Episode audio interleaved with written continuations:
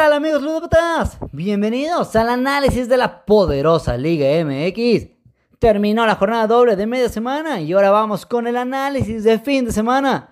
Ya más cerca del final, llegamos a la jornada 15 de nuestra gloriosa Liga MX. En este análisis incluimos los juegos del Pro Gol 2097, que ahora sí vienen cargaditos, 5 arriba y 3 en la revancha. Se nos está esfumando el torneo. Ya es la jornada 15 de la Liga MX y vamos a darle con el análisis. Pero primero vamos a darle una repasada a la tabla general, donde el América vuela líder en lo alto, solo con 31 puntos. Ya ni Dios Padre lo quita de ese primer lugar. En los resultados de la jornada 14, vemos que los Bravos de Juárez le ganaron 1-0 al Flan Luis, partido pendiente ya jugado anteriormente. Querétaro le ganó 1-0 al Monterrey, sorpresa. Los Pipopes 2-0 a Mazatlán. América sin novedades, 2-1 le gana Santos. Atlas y Cruz Azul nos regalaron un aburrido empate a 0. Toluca y Necaxa empataron a 1. León, ese León perdió en casa 1-2 con Pumas. Los poderosos Tigres le ganaron 3-0 al Pachuca. Y Cholos empató a 0 en un juegazo con las Chivas. Vemos que ahora predominaron los locales, ganaron 5 en esta jornada, hubo 3 empates y solamente una visita. Tuvimos 3 juegos de ambos anotan y apenas 3 juegos con más de 2.5 goles. Se nota que las jornadas dobles no son para nada espectaculares en la MX.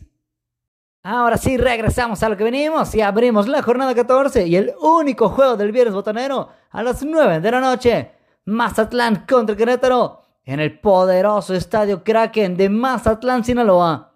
Este juego es el casillero número 2 de la revancha. Duelo de malazos. Mazatlán es 11 y Querétaro 14. Solo dos puntos lo separan. Los del puerto sorprendieron la semana pasada al ganarle a Atlas como locales en el casillero número 1. Y ahora resulta que son buenos en casa. Pues sí, aunque no lo parezca, solo tienen una derrota en casa, tres victorias y tres empates. Duros de roer en el puerto. Querétaro, por su lado, ¿qué podemos decir del Querétaro? De los peores visitantes de la liga. No ha ganado ni un solo mísero juego fuera de casa. Pero eso sí, empata mucho. Solo se han enfrentado dos veces estos equipos con una victoria para Mazatlán y un empate. Y el único juego en el puerto lo perdieron los gallos. Me gusta para que lo ganen los locales, pero con las estadísticas ya dichas, este casillero 2 de la revancha lo jugaré doble, local, empate. Nos brincamos al sábado, Puebla contra León, a las 5 de la tarde en el Estadio Cuauhtémoc. Los camoteros, reflejo de la liga, muy irregulares, ahora llegan con dos victorias seguidas y ya son nueve de la liga. León, otro iguana, ranas, le gana a Monterrey de visita, pero pierde en casa con Pumas. Sí, con Pumas. Aún así, son séptimos y están dos puntos arriba del Puebla. Los dos alcanzan puestos de repechaje todavía. No registran empates en su historial recientemente. Entre ellos, cuatro victorias Puebla y cinco el León. Jugando en casa de Puebla, dos victorias para cada lado. Y se alternan uno y uno. O sea, que se espera un juego abierto aquí. Los casinos y los porcentajes se cargan para la visita pero con lo irregular que andan puede salir cualquier cosa. Un volado que yo me aviento y voy por el local. Nos vamos a la Sultana del Norte en el estadio BBVA. Monterrey contra Necaxa juegan a las 5 de la tarde. Es el casillero 3 de la revancha. Los rayados están que nadie se los cree y llegan con tres derrotas consecutivas. Con Juárez, León y Querétaro. O sea, molerazos. Necaxa llega con tres juegos sin ganar y solo tiene una victoria de los últimos cinco partidos. Por eso están como están, en el lugar 16 de la tabla, colerazos. Monterrey en casa estaba invicto hasta que perdió con León la semana pasada, justamente en Pro contra León. Necaxa de visita, solo ganado una vez. Y los demás, más derrotas que empates. No creo que los rayados pierdan. Cuatro juegos seguidos, ya fue mucho y menos jugando en casa, y menos contra el Necaxa. Por eso el casillero 3 de la revancha lo jugaré directo con el local. América contra Tigres, juegazo en el imponente Estadio Azteca. Sábado 7 de la noche. Duelo en lo alto de la tabla. América, líder indiscutible. Ni Dios Padre lo quita del primer lugar. Tigres, tercero de la liga. Sueña con amarrarse dentro de los primeros cuatro lugares y entrar directo a liguilla. Los dos equipos llegan con cinco juegos sin derrota. Tigres, tres empates y dos victorias. Golearon a media semana al Ranchuca contundentemente. América llega tras tres victorias de manera consecutiva. El historial nos dice que dan muy buenos juegos estos equipos, pero muy cargado para la victoria del local. América ha ganado siete juegos, un empate apenas y dos victorias de Tigres. Aunque jugando en el Azteca, América le ha ganado los últimos dos enfrentamientos. Aquí se viene el regreso del Piojo al Estadio Azteca contra su ex equipo. Y si Tigres gana, sería mucha sorpresa. Igual, un empate todavía lo podría sacar. Me gusta para local lo empate, pero no quiero sacar dobles aquí. Y me voy con lo más lógico en momios y porcentajes. También contando que el América no ha perdido de local en el torneo y solo tiene un empate. El casillero 2 de Pro lo juego al local. Cerramos la jornada sabatina en la bellísima Perla Tapatía a las 9 de la noche con el Chivas contra Cruz Azul. Casillero 3 de Pro Las poderosas Chivas que ya tienen dos juegos sin perder para ellos es mucho y ya son 8 de la tabla. Cruz Azul es sexto, solo tiene un punto más que el rebaño y visita dos veces seguidas las tierras tapatías, ya que empataron en aburridísimo 0-0 con Atlas a media semana. Estos equipos solían empatar mucho antes, pero parece que ahora se acabó esa tendencia. Y vean qué dato les traigo. Cruz Azul, las últimas cuatro visitas al Estadio Akron, las cuatro han sido victorias azules les suele ir bien cuando visitan a Chivas. El rebaño, por su lado, suele sacar la mayoría de puntos en casa. Y Cruz Azul empata mucho cuando visita. Por eso, para el casillero número 3 de Pregol, sacará un doble local empate. Domingo a las 12 del día, Pumas contra Tijuana juegan en el solazo de CU. Hay que ser valiente para querer ver este juego. Pumas es 17 y Cholos 18 de la tabla. Sotaneros últimos de la liga, coleros generales y aburridos. Pero resulta que los Pumas quieren despertar, llegan con dos victorias seguidas, ya ganaron más que en todo el torneo que solo tenían una victoria. Cholos, pues es Cholos. Solo ha ganado un juego en el torneo y obviamente de visita no fue. Dos empates y cuatro derrotas jugando fuera de casa.